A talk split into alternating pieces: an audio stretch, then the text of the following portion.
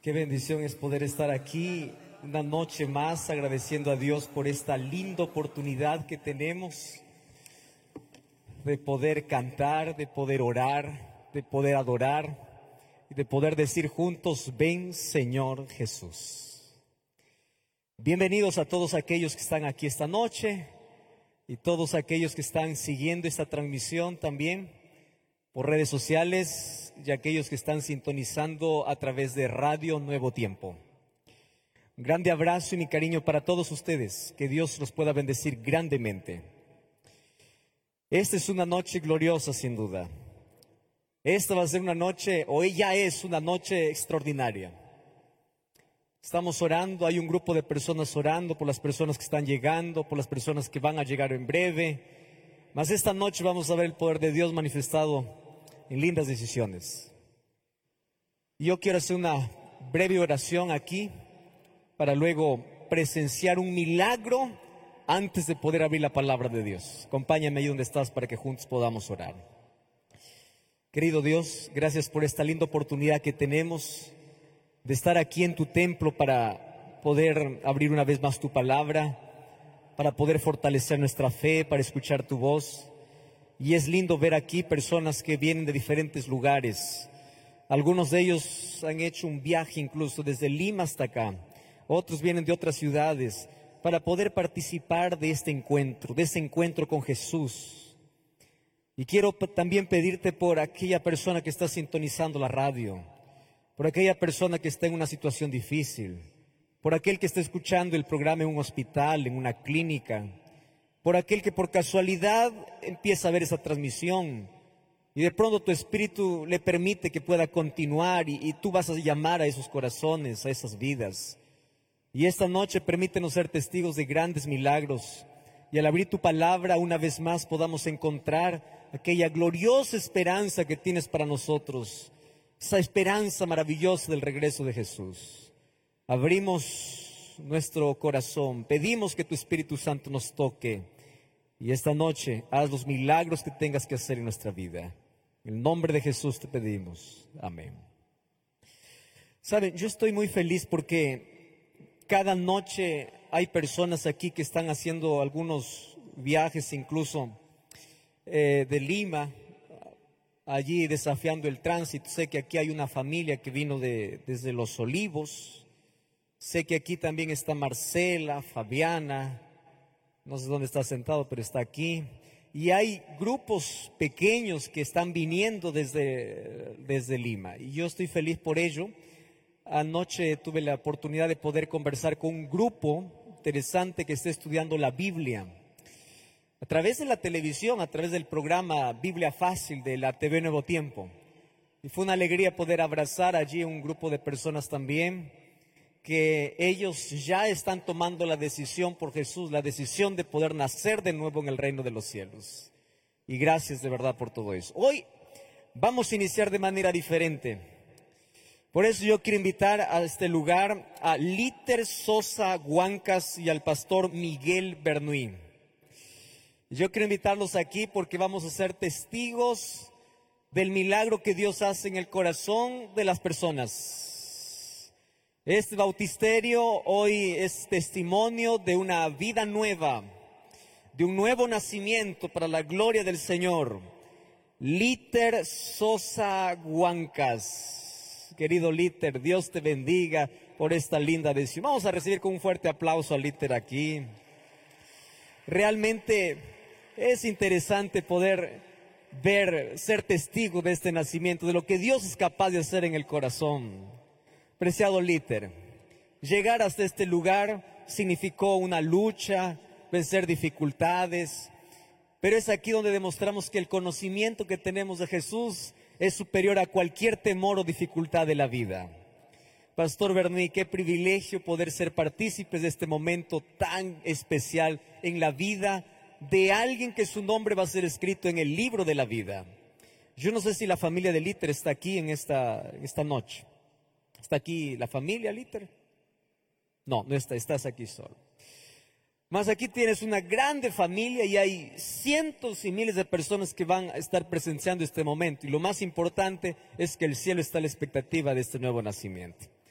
Preciado Liter, tú has comprendido que la vida sin Cristo no tiene sentido y hoy has venido aquí a demostrar públicamente tu amor por el Señor.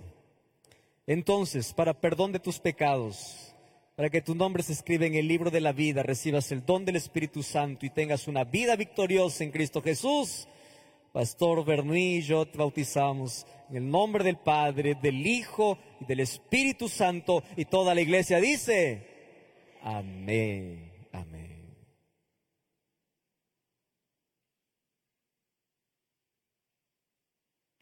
Amén. Qué lindo, realmente este es el momento más glorioso.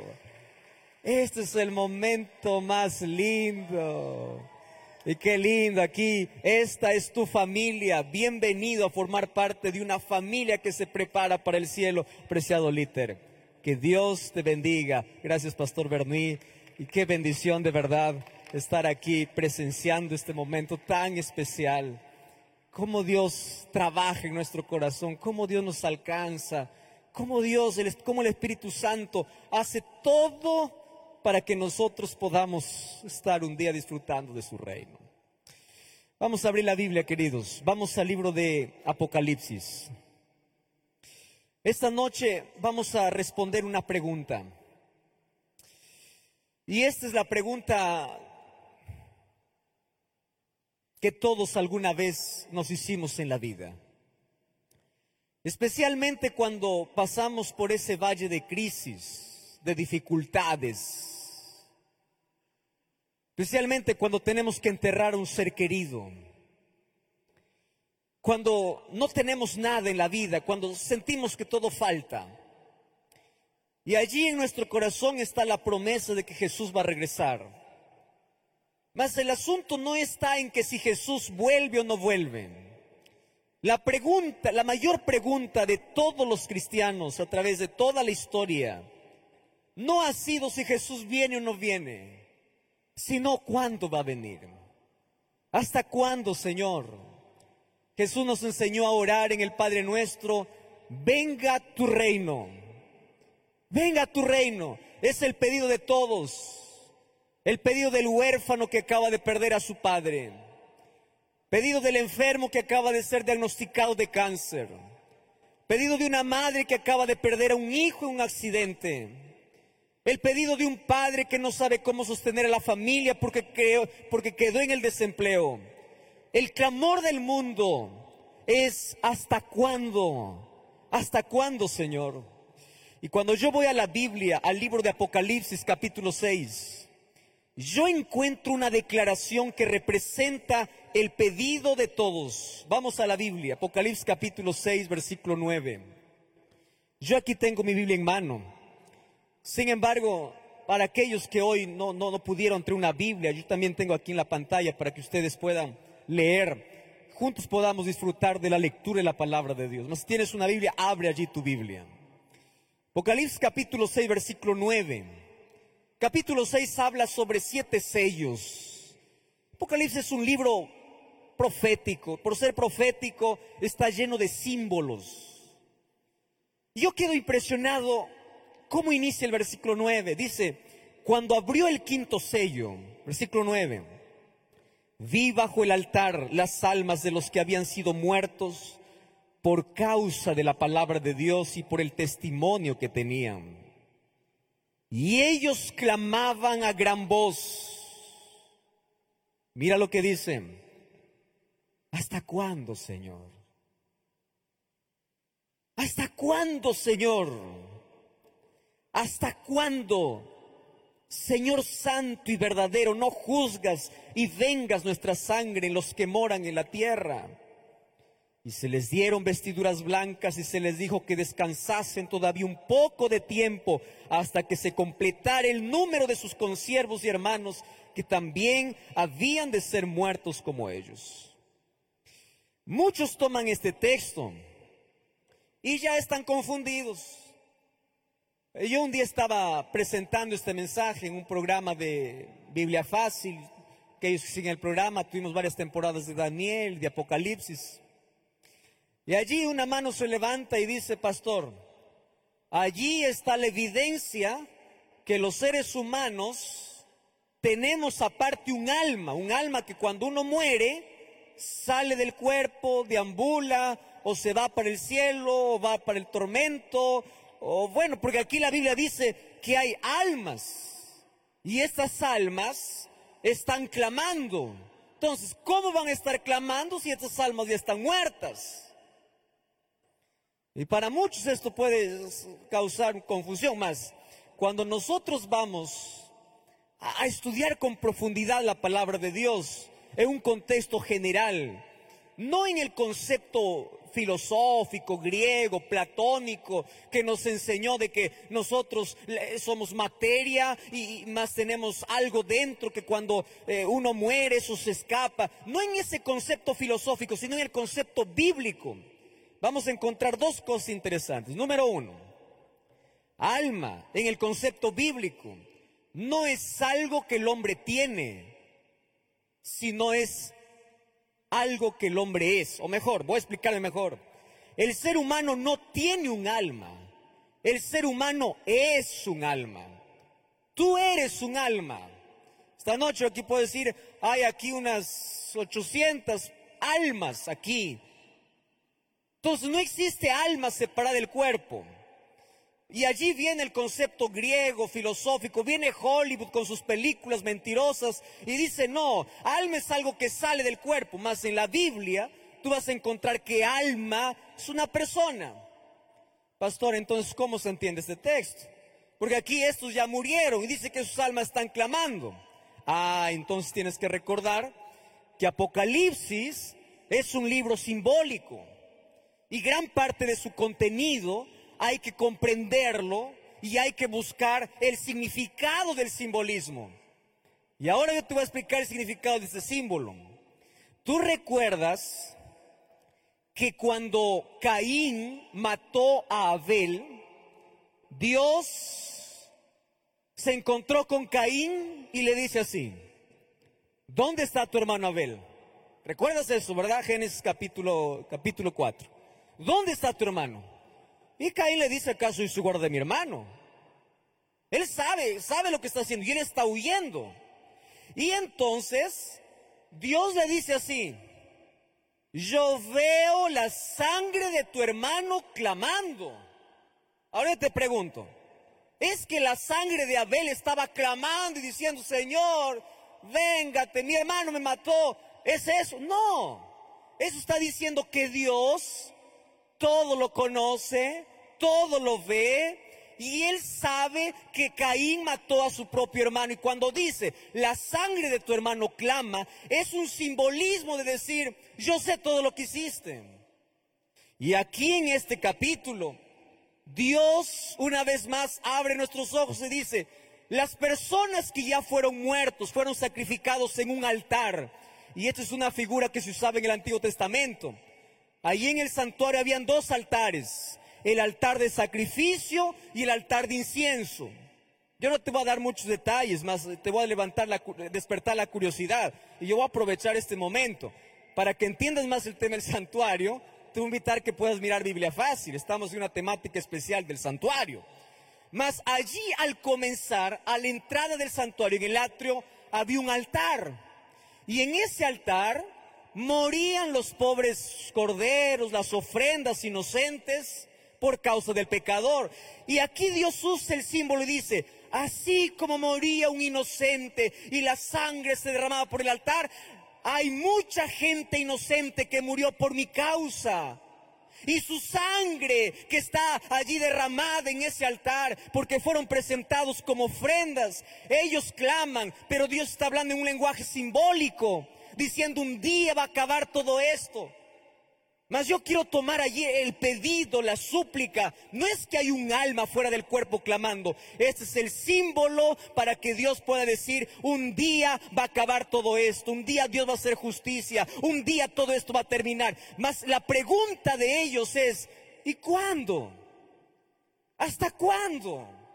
¿Hasta cuándo el dolor va a continuar? ¿Hasta cuándo la persecución? Y dice, se les dio vestiduras blancas. Qué lindo, la garantía de la victoria. Si ustedes murieron por causa del Señor, ustedes están seguros. Y allí dice, pero esperen todavía un poquito de tiempo. esperen todavía un poquito de tiempo. Y ahí yo hago otra pregunta. ¿Y cuánto es ese tiempo? ¿Cuánto? Muy bien. Entonces vamos a regresar a Mateo 24, porque anoche vimos algunos, algunas cosas interesantes donde Jesús, los discípulos preguntaron a Jesús. Y ellos le hicieron la misma pregunta, ¿hasta cuándo o cuándo será el fin? ¿Cuándo? Y Jesús le muestra allí las señales de señales que acontecerán, que es un panorama acerca de lo que sucederá antes de que Cristo regrese. Y lo primero que Jesús dice, una cosa que tenemos que entender es, cuando nosotros preguntamos, ¿cuándo? Él nos responde en el versículo 36 de Mateo 24. El día y la hora nadie lo sabe. Tú puedes hacer todos los cálculos, puedes, eh, tú puedes hacer todo, estudiar todas las profecías, mas la venida de Jesús nadie lo sabe. Solo que aquí Jesús me da una pista. ¿Por qué Jesús no dijo el día y la hora? ¿Saben qué es interesante? Los seres humanos somos muy curiosos en muchas cosas.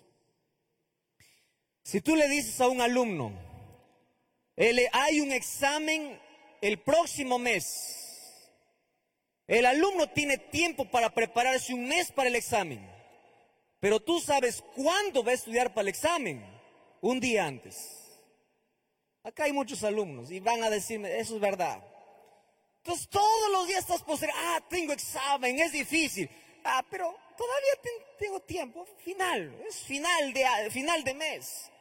Y así pasan los días. Y Jesús dice, si yo les digo la fecha, el día y la hora, todos se van a perder. ¿Por qué? Porque la muerte los va a sorprender. Y va a decir, imagínate que Jesús hubiese dicho así, mira, ven. Ojo, no estoy poniendo una fecha, ¿eh? No me malinterpreten. Vamos solamente a imaginar. Jesús hubiese dicho, yo voy a venir en el año 2050. No estoy poniendo una fecha por si acaso. Alguien va a cortar y dice, el pastor Joel dijo que Jesús viene en 2050. No, no estoy diciendo eso. Entonces Jesús hubiese dicho, voy a venir el año 2050. Préstame atención. Toda la gente hubiese dicho, ah, 2050. Y todas las generaciones estuvieran perdidas. ¿Por qué? Porque todas hubiesen muerto esperando el 2050. Nadie se hubiese preparado. Y el elemento sorpresa está allí. ¿Cuándo? El día y la hora. Nadie lo sabe. Todos los días tienes que estar preparado. ¿Por qué? Porque puede ser que antes de mi venida te sorprenda la muerte. Y si yo te estás esperando el último momento para, para prepararte, tú vas a terminar perdido. Mira, hasta en eso se muestra el amor de Dios. Y Él muestra elementos sorpresa desde su venida. Y Él me coloca una pista interesante. Él no me pone fecha, pero sí me pone un ejemplo. Y este ejemplo es suficiente. Y él dice así en el versículo, Mateo 24, versículo 37. Dice así, como en los días de Noé, así será la venida del Hijo del Hombre. Y él lo explica. Y dice el versículo 38, como en los días antes del diluvio, estaban comiendo y bebiendo, casándose y dándose en casamiento, hasta el día en que Noé entró en el arca. Y me da otra pista, versículo 39. No entendieron. Ojo con las pistas que Jesús nos está dando. Primera pista, como en los días de Noé. Segunda pista, una rutina, una, una loca rutina de la vida que nadie se da cuenta de lo que está sucediendo alrededor. Y la tercera pista, no entendieron. Hasta que vino el diluvio, se los llevó a todos y Jesús dice, así será la venida del Hijo del Hombre. Entonces, para poder entender la ilustración que Jesús da, nosotros no vamos a revisar toda la historia, pero yo quiero traerles para ustedes a la memoria tres características de los días de Noé. Y vamos a comparar si nosotros estamos viviendo también en ese tiempo. Él dice, el día y la hora nadie lo sabe. Ah, pero una pista, como en los días de Noé. Y en los días de Noé, cuando vamos a Génesis capítulo 6, encontramos tres características de esa generación. Préstame atención. Primera característica, una generación llena de violencia. Segunda característica, una generación llena de inmoralidad. Dice que el corazón de ellos estaba solamente para hacer el mal. Y número tres, una generación lleno de incredulidad. ¿Correcto? A ver, vamos a intentar para poder sacar un poquito del frío, porque les veo que están con frío, yo también estoy aquí. Vamos a repetir esas tres cosas. Yo les pregunto, ¿en cuáles eran las características de los días de Noé? Voy a tomar aquí un examen, ¿está bien? Les dije que eran tres. ¿Cuál es la primera? Una generación llena de violencia. A ver, repita, una generación llena de violencia. Eso es. Número dos, una generación llena de inmoralidad. Y número tres, incredulidad. Yo no necesito explicar nada de eso para nuestros días. ¿Cómo ha crecido la violencia? ¿Cómo el ser humano, cuando no está en paz con Dios, está en guerra con todo el mundo? ¿Cómo hay guerras, maldad, violencia que trae dolor a la humanidad? ¿Cómo la inmoralidad ha hecho que se pierda la línea entre la verdad y el error? Ha hecho que se pierda el concepto de familia. Ha hecho que se pierdan conceptos preciosos, inmoralidad, sexo desenfrenado, sexo ilícito, Inmoralidad por toda parte. Es una característica de nuestra generación. Y si hablamos de incredulidad, tú vas a encontrar que cada vez la gente es más resistente para poder escuchar un mensaje de Dios. ¿Por qué razón? Porque el diablo cada vez crea más entretenimiento. Escúchame bien lo que te voy a decir ahora. El problema de nuestra generación sorda es el entretenimiento de este mundo. Cada vez aparecen más novedades, cada vez aparecen más distracciones, cada vez aparece alguna cosa que al ser humano le saca del interés de Dios. Yo empecé a predicar desde los 12 años de edad. Dios me dio esa bendición y ese privilegio. Prediqué en el norte de, del Perú, cerca, cerca de, mi tierra. Hacía campañas, pequeños coliseos, hacía semanas de oración, semanas de evangelismo. Y yo como recuerdo aquellos, aquellos años, mira, no han pasado muchos años, yo te estoy hablando del año 98 más o menos. Bueno, ya para muchos ha pasado muchísimos años. Pero desde ese año que yo empecé a predicar, yo he ido viviendo allí en carne propia cómo el ser humano cada vez más se va endureciendo. Aquellas campañas. Y allí nosotros colocamos alguna pequeña publicidad, ni siquiera teníamos radio ni nada. Gran campaña evangelística y la gente se llenaba y yo recuerdo, hacía llamados, yo decía, ¿quién quiere entregarse a Jesús? Y la gente venía, la gente se llenaba, wow, impresionante. Pasaron algunos años, podría llegar al mismo lugar, había menos gente. Y cada vez, y eso no significa que el Espíritu Santo no está trabajando. El problema es que el ser humano cada vez está más hundido en su rutina y más entretenido en este mundo que pierde el interés por las cosas que valen la pena. Y allí viene la característica de Jesús. Dice, en esos días la gente, ¿qué cosa dice? Comía, bebía, se daba en casamiento. Un día un, hermano me dijo, pastor, o sea que cuando alguien se casa es una señal que Jesús está volviendo. No, le digo hermano, no, no está diciendo eso. Lo que está diciendo es que el mundo está tan envuelto en su rutina que se vuelve sordo. Por eso dice que no entendieron. No es que ellos no sabían. Aquí Noé predicó 120 años. Al comienzo algunos, algunos se ofrecieron incluso para ayudar en la construcción del arca.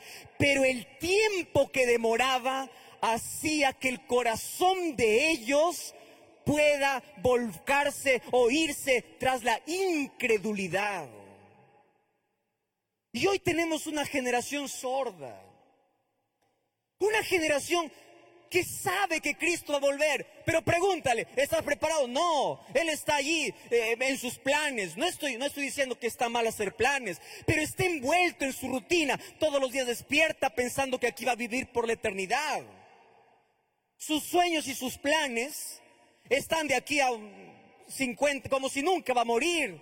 Está bien hacer planes a largo plazo, pero si tú no prestas atención, si tú estás tan entretenido en la rutina que descuidas lo más importante, entonces Jesús dice, así como en los días de Noé, toda la gente escuchaba la voz de Noé, pero nadie quería entender. Yo quedo sorprendido. ¿Cuántas veces he escuchado que Jesús vuelve? Siempre. Jesús viene, Jesús viene. Te asustas un poquito cuando hay un terremoto. Ah, Señor, sí, mira, Jesús. Pasa el terremoto y sigues con tu rutina. Ocurre alguna cosa extraña. Ah, sí, ahora sí me preparo, Jesús viene pasa eso, sigues con tu rutina. Hasta que te vuelves sordo, insensible. Y llega un momento en que dices, Jesús no va a volver. Y es el tiempo de demora que prueba la fe de aquellos que realmente están esperando a Jesús. Como en los días de Noé, una generación violenta, inmoral e incrédula cada uno viviendo su propia rutina, no atendiendo las señales de la venida de Jesús, cada uno ocupado en su propio trabajo, que no tenía tiempo para Dios. ¿Acaso no estamos viviendo en esa generación? Dime a qué velocidad corre el ser humano y cuánto tiempo dedica a Dios. Parece que cada vez que pasan los días, el ser humano tiene que correr más para vivir y ha entrado en un círculo de velocidad. Despiertas y tienes que correr, porque el que no corre no vive, no se alimenta, no trabaja. Vivimos en una loca correría del día a día que no tenemos tiempo para Dios. Es una generación entretenida y distraída. Por eso dice, así como en los días de Noé, la gente pierde la sensibilidad. Yo les voy a confesar aquí algo que a mí me llena de tristeza. Un día yo estaba en una iglesia, no voy a mencionar el nombre. Bueno, no es aquí, es eh, por allá en, en otro país. Dando un seminario para jóvenes. Y yo empecé a hablar acerca de las señales de la venida de Jesús y de cómo Satanás nos entretiene para distraernos de lo que realmente es importante. Y yo empecé a hacer ahí unas preguntas. Yo les dije, jóvenes, y a toda la iglesia que estaba allí, les digo, ¿cuánto creen ustedes que falta? Y ahí se levantó un joven ya estaba por lo menos 10 años en la iglesia, dice, pastor, falta mucho. Y eso me llamó la atención y le digo, ¿por qué crees que falta mucho? Ah, pastor, dices que mire, yo he leído Mateo 24 y en Mateo 24 yo encuentro que apenas están cumpliendo algunas. Por ejemplo, faltan las más importantes, dice. ¿Cuáles le digo? Por ejemplo, dice que el sol se oscurecerá y las estrellas caerán. Pastor, ¿cuándo va a suceder eso? O sea que falta mucho. Y yo le miro y le digo, tú no sabes que esas profecías están cumplidas. Y él me mira con ojos grandes y dice, pastor, que ya cayeron las estrellas. Que ya, ya ocurrió el, sol, eh, que ya, ya, ya ocurrió el Dios con la historia. Ya ocurrió. Pero ¿qué cosa sucede? Fíjate una cosa. Incluso dentro de la iglesia, estamos distraídos en otras cosas que no explicamos cuán cerca estamos de la venida de Jesús. Y hay gente que está envuelta en una rutina y distraída en tantas cosas que no saben qué momento de la historia está viviendo. Entonces nos volvemos sordos y ciegos ante todo lo que está aconteciendo alrededor. Generación distraída, generación entretenida, generación que sabe que Jesús va a volver, pero no le importa mucho. Porque a medida que pasa el tiempo fue perdiendo la sensibilidad allí en el corazón a tal punto que el mensaje de Noé se convirtió en un mensaje ridículo.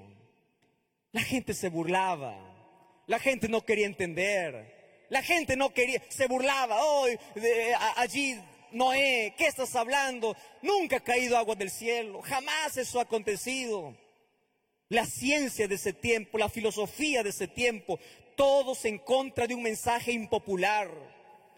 Queridos, es hora de volver a levantar nuestra voz de que Cristo vuelve. Es hora de poder despertar como nunca antes.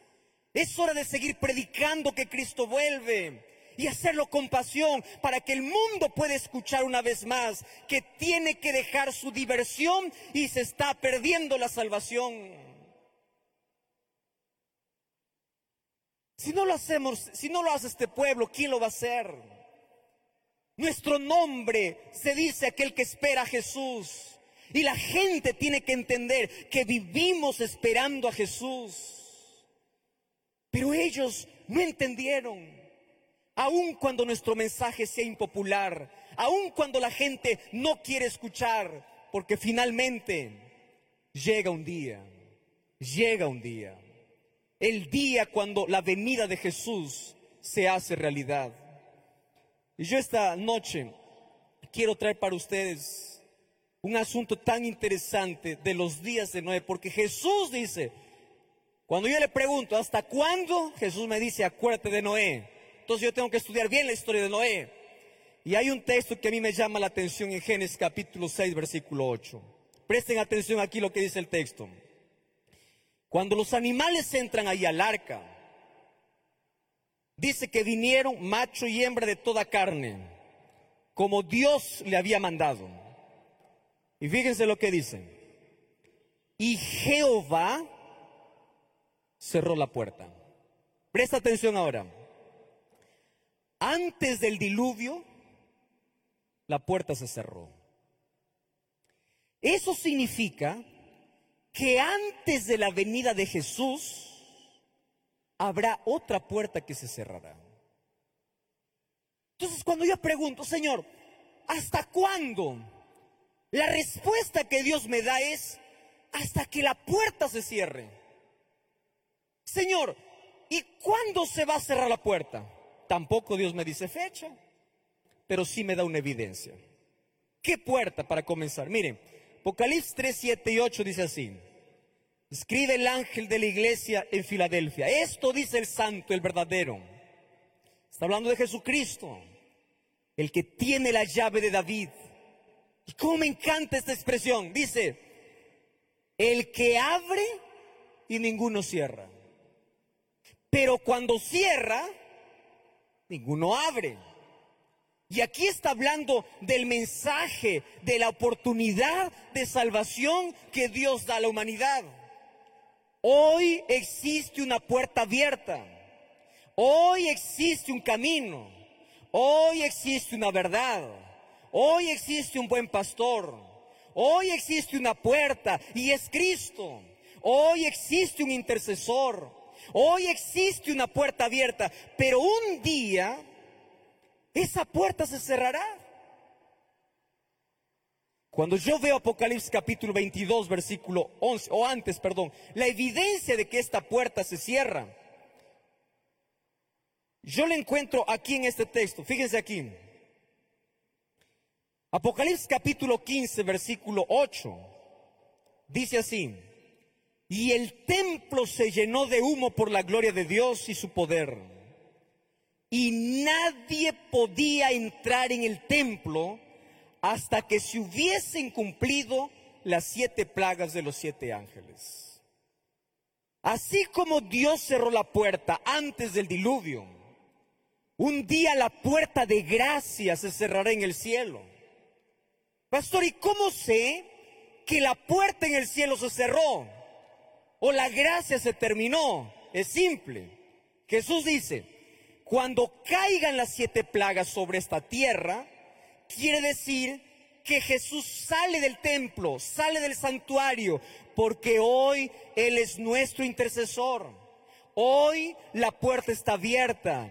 Por eso Hebreos dice, acerquémonos confiadamente ante el trono de la gracia para encontrar oportuno socorro. Pero aquí viene, Juan y dice, no, espera un momento. Un día el templo se llena de humo, las siete plagas caen a la tierra, ¿y qué sucede? Nadie puede entrar. Nadie puede entrar. ¿Y cómo sucede eso? Miren, el capítulo 16 encuentro cómo las plagas caen sobre los impíos. Y ahí hay un asunto muy interesante. El versículo 11 dice así, y blasfemaron contra el Dios del cielo por sus dolores y por sus úlceras. Y si ustedes revisan Apocalipsis 16, la palabra que más se repite después de cada plaga es esta palabra, pero no se arrepintieron de sus obras.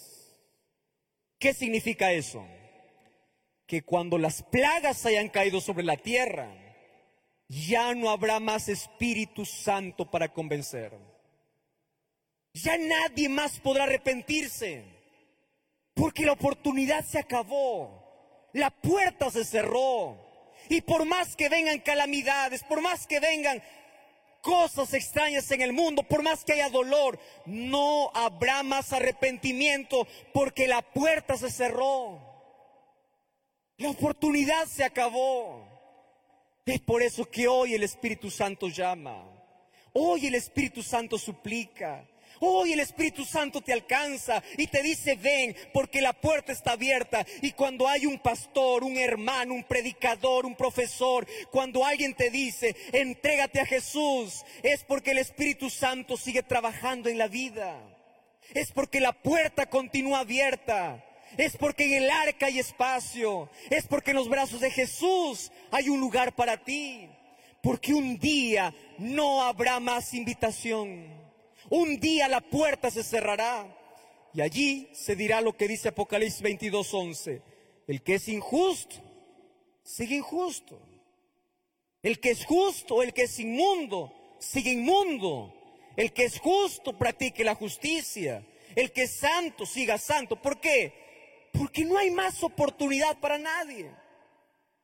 Y esta noche yo quiero mostrar para ustedes tres momentos de la vida donde la puerta se cierra para todos. Primer momento de la vida donde la puerta se cierra es el momento cuando dejamos de existir. Escúchame una cosa. Puedo hablar para ti que estás viendo esta transmisión. Yo no sé cuál es la creencia que tú tienes pero déjame decirte algo con tanto amor. Nadie te salva de muerto. Oraciones, misas, no te llevan al cielo. Escúchame, la salvación es un asunto de decisión. La salvación es, no es un asunto que una persona me salva por la obra, por una oración, no. La salvación tiene que ver con una elección inteligente. Y Dios te dio dos cosas a ti. Dios te dio libertad e inteligencia. Libertad para hacer lo que quieras en la vida. Pero te hizo inteligente para saber elegir. Te hizo inteligente para que tú elijas lo bueno. Te hizo inteligente para ver la línea entre la verdad y el error. Por favor, usa tu inteligencia y usa tu libertad, no para correr de Jesús, sino para correr a Jesús. Tú estás huyendo de Cristo. Y tú no te das cuenta que cuando cierras la puerta a Cristo, tú te estás cerrando la puerta para el cielo.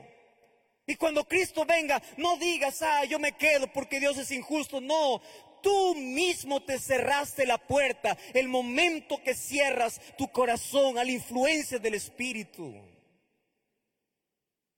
Entonces, la oportunidad en esta vida se acaba, la gracia se termina, momento que morimos. Cada 12 segundos, una persona muere. Yo cuento así. 1, 2, 3, 4, 5, 6, 7, 8, 9, 10, 11, 12, alguien acaba de morir.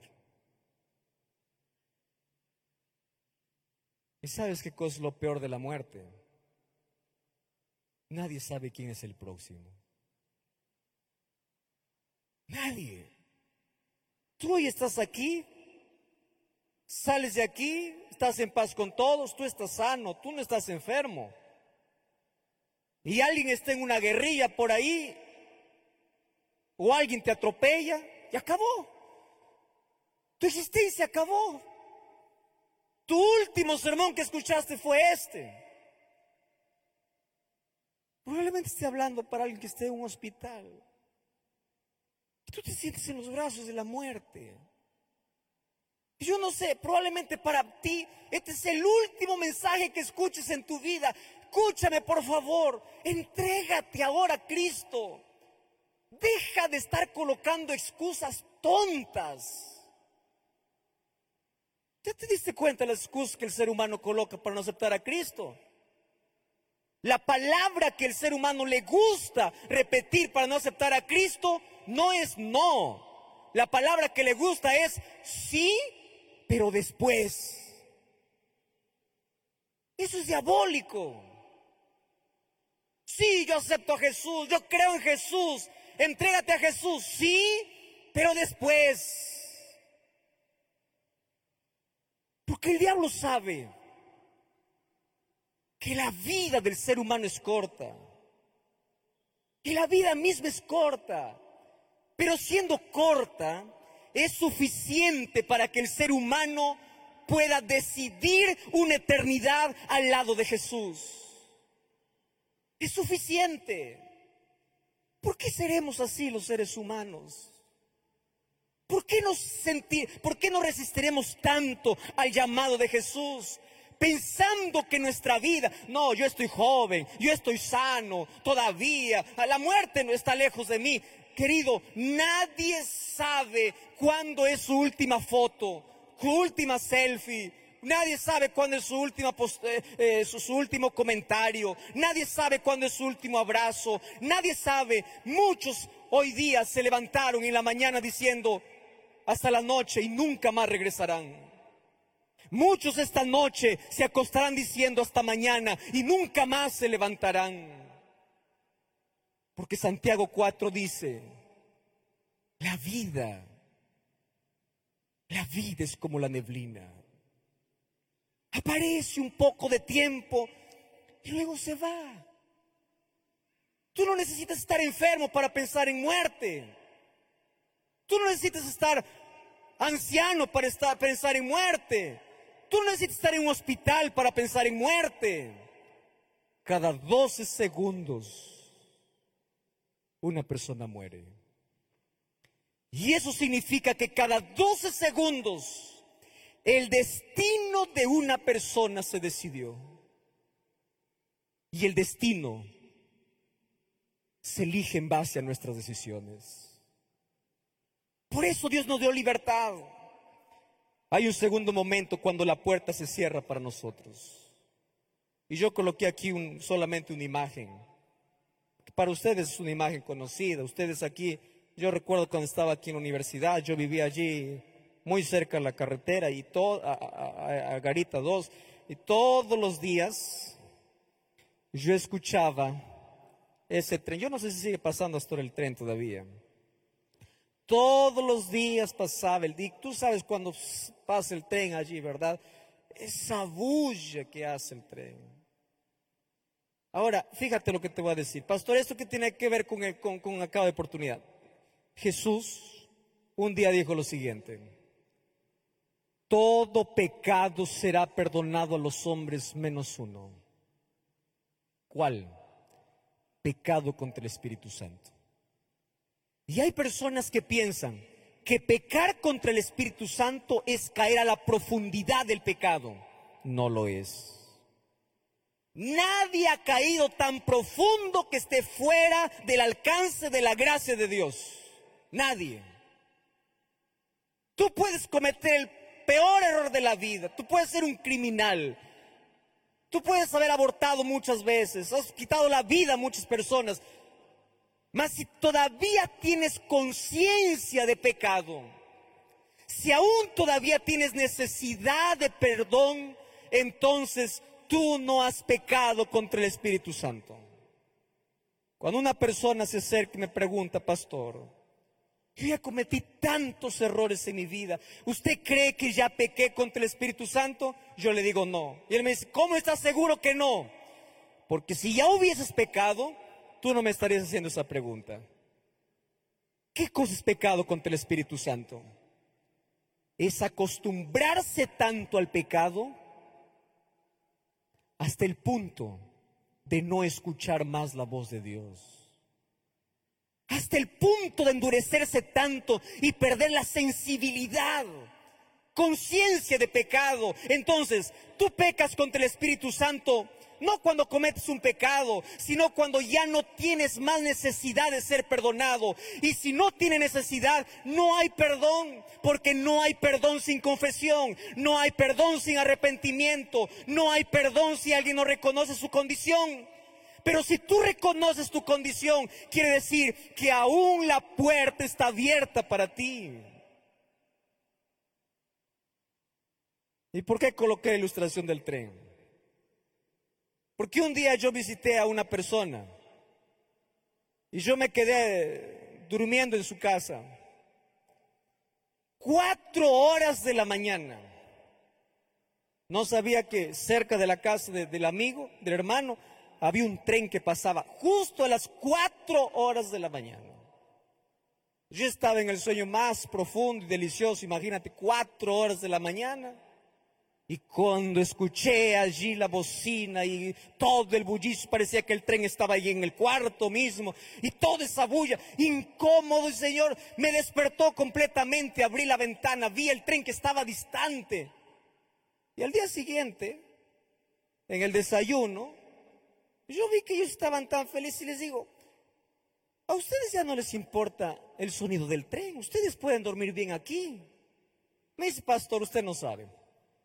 El primer año que nosotros compramos esta casa, no podíamos dormir. Todo el año maldecíamos por qué compramos esta casa. Pero el segundo año nos acostumbramos.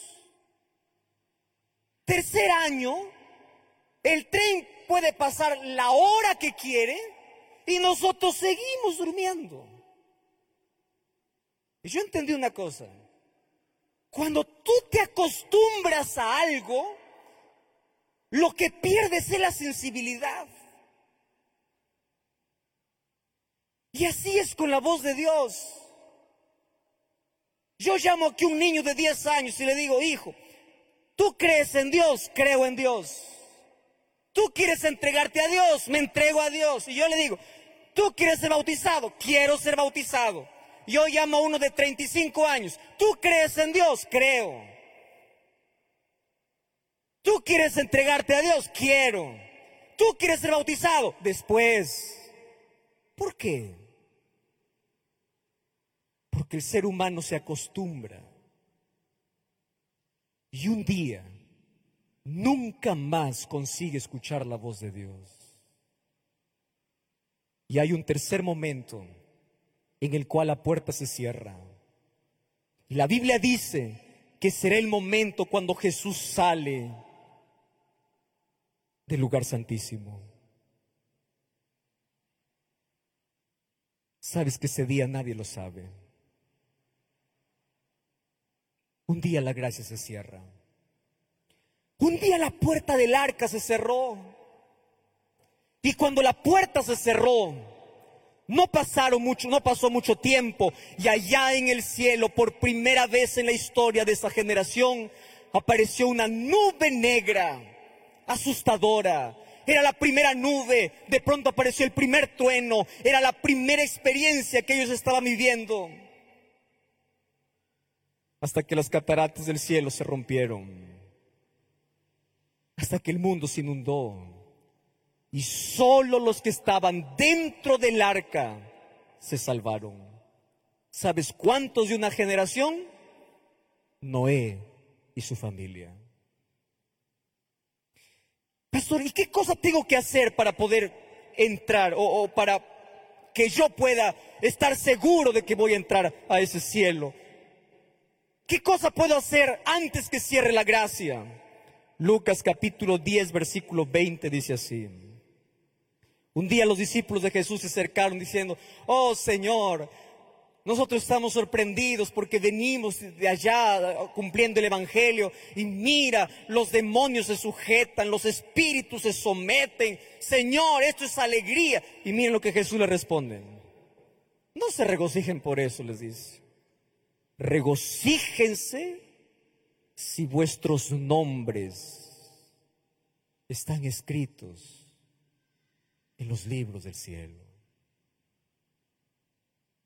No te regocijes por otra cosa. Tu mayor regocijo es que tu vida esté segura en las manos de Dios. Antes que llegue la muerte. Antes que pierda la sensibilidad y peques contra el Espíritu Santo. Antes que Jesús salga del lugar santísimo, asegúrate que tu nombre esté escrito en el libro de los cielos. Porque un día una pequeña nube aparecerá en el cielo. Pequeña al comienzo.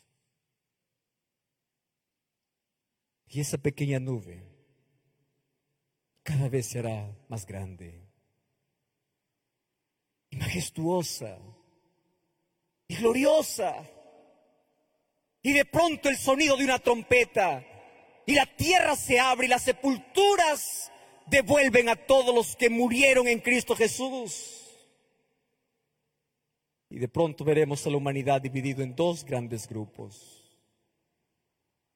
Un grupo que corre a los brazos de Jesús y un grupo que pide morir inmediatamente porque no soporta el esplendor de aquel que viene.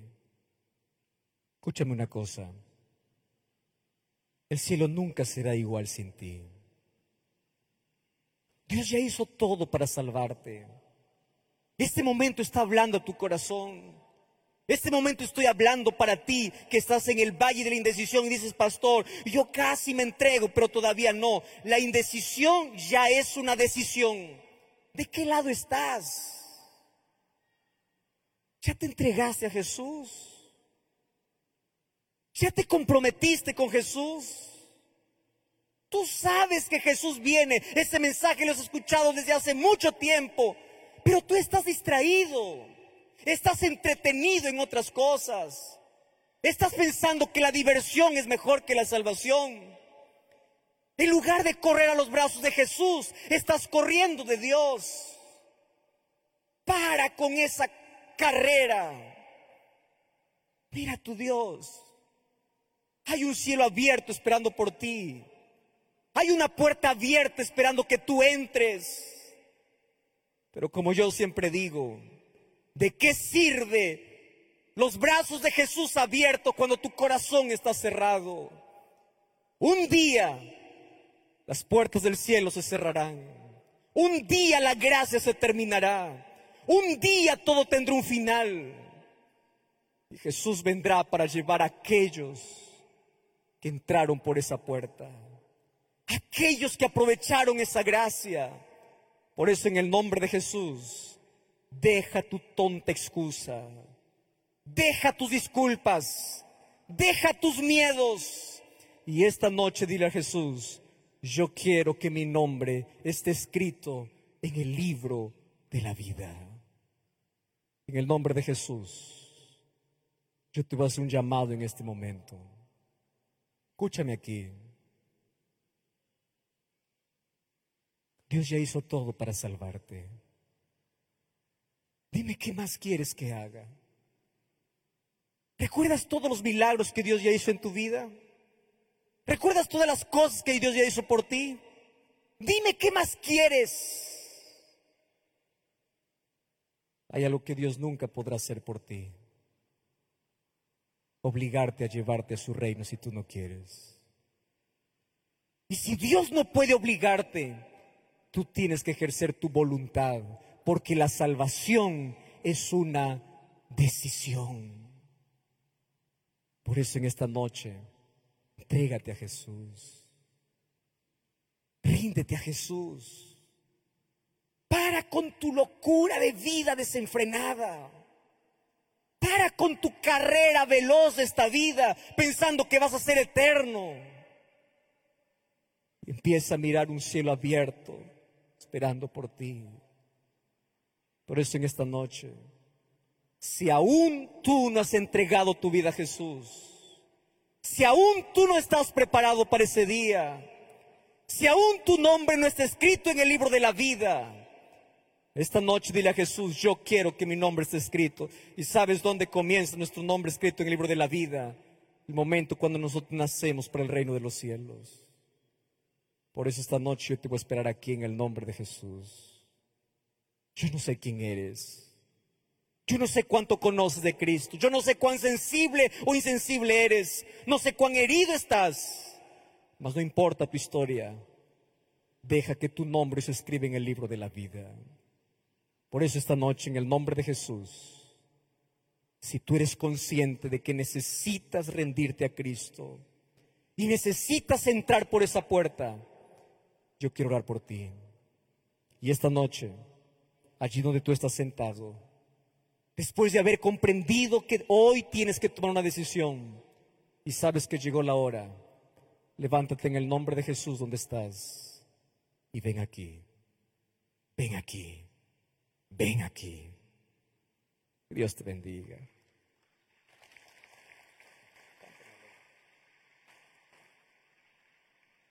¿Dónde estás? Ven. Ven en esta noche. Ven y dile a Jesús, Señor, yo no me quiero quedar fuera. Yo voy a aprovechar esta gracia. Yo voy a aprovechar esta oportunidad. Dios te bendiga. Ven, ven aquí. Dios te bendiga. Qué lindas decisiones. Ven aquí, Dios te bendiga.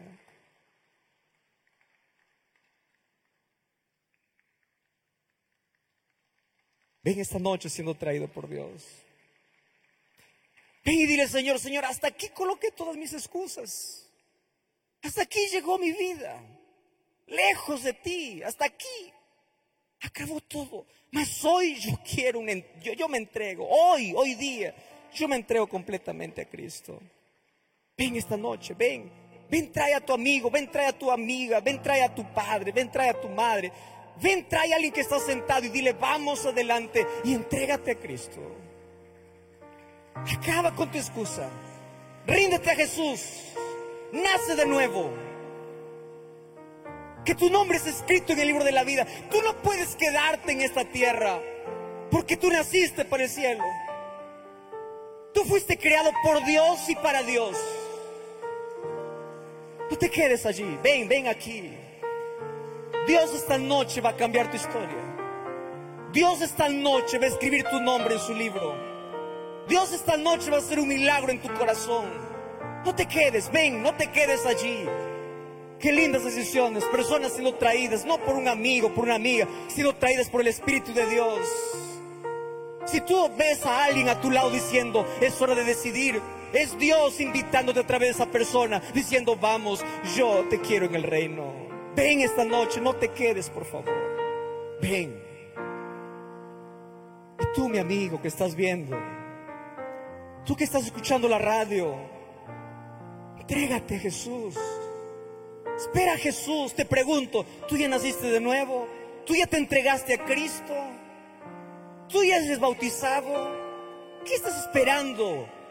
¿Qué cosa estás esperando en la vida? Los brazos de Jesús están abiertos para ti. Que Dios te bendiga, qué lindo. Yo voy a invitar a Ingrid que venga para cantar. Ingrid va a cantar esta linda melodía. Mientras Ingrid canta, yo voy a estar aquí orando para que el Espíritu Santo siga trabajando en tu corazón.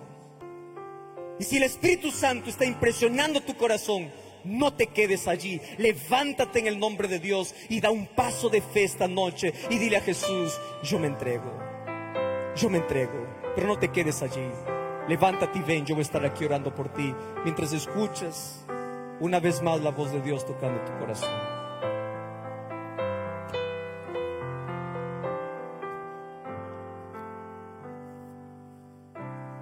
Siempre oí que un cielo hay, que mi Jesús preparó para mas nunca pude imaginar lo que me esperará en ese cielo y nuevo hogar.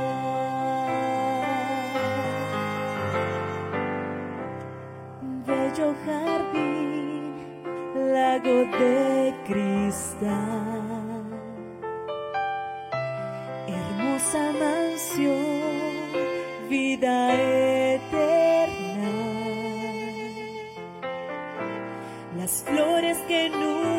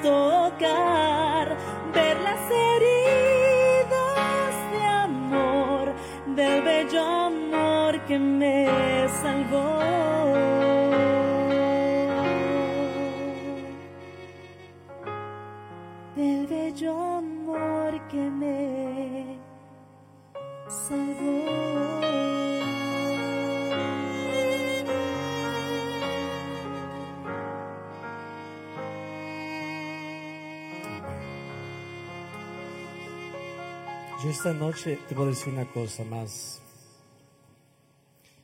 Mientras tú vivas, siempre vas a escuchar la voz de Dios llamándote. Todos los días.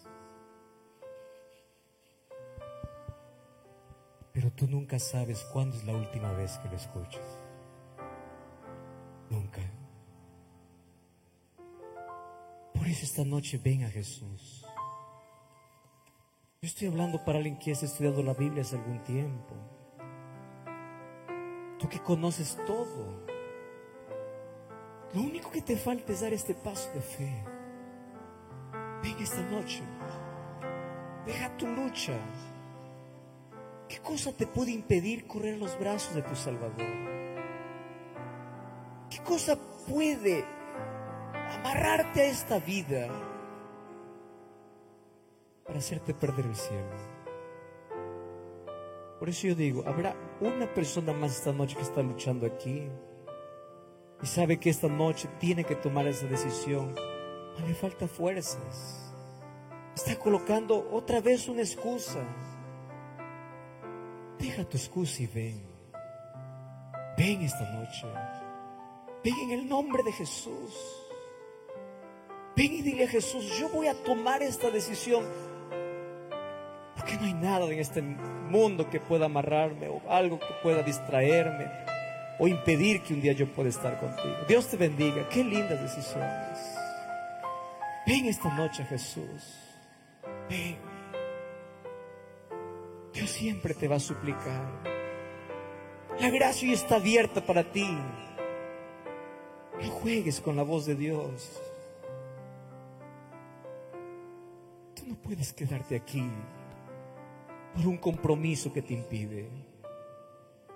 Tú no puedes quedarte aquí por algo que te amarra. No. Ven esta noche. Ven. Puedo esperar una persona más hoy. Sé que tengo que terminar ahora, pero puedo esperar uno más aquí esta noche. Dios está tocando su vida. Está tocando el corazón. Dios te bendiga. Ven, qué linda decisión. Ven. Dios te bendiga. Y si esta noche aún quiere levantarte y venir, ven, hazlo en el nombre de Jesús. Yo te voy a invitar a ti que estás viendo esta transmisión, estás escuchando la radio, por favor, llámanos, escríbenos, queremos estudiar la Biblia contigo. Busca una iglesia adventista, vamos a comprender más del amor de Jesús. Pero entrégate finalmente a Cristo. Entrégate a Jesús. Qué lindas decisiones. Vengan, por favor, vengan aquí. Vengan a este lugar. Ven. Es aquí donde se celebran las mayores victorias de la vida. Es aquí donde nos rendimos completamente a Cristo. Ven esta noche. No te quedes allí. No te quedes. Levántate en el nombre de Jesús. Y Él va a transformar tu historia. Voy orar esta noche. Hace aún esta noche que levantarte y venir, ven sin miedo. Ven, ven. Sigue viniendo. Sigue viniendo. Dios te bendiga. Qué linda decisión. Vengan, vengan por favor. Cuando el Espíritu Santo toca nuestro corazón, nos llama para su reino, realmente es impresionante. Y yo me quedaría aquí llamando mucho más tiempo. Por favor, no sigas allí. Ven. Ya tomaste tantas decisiones equivocadas en la vida.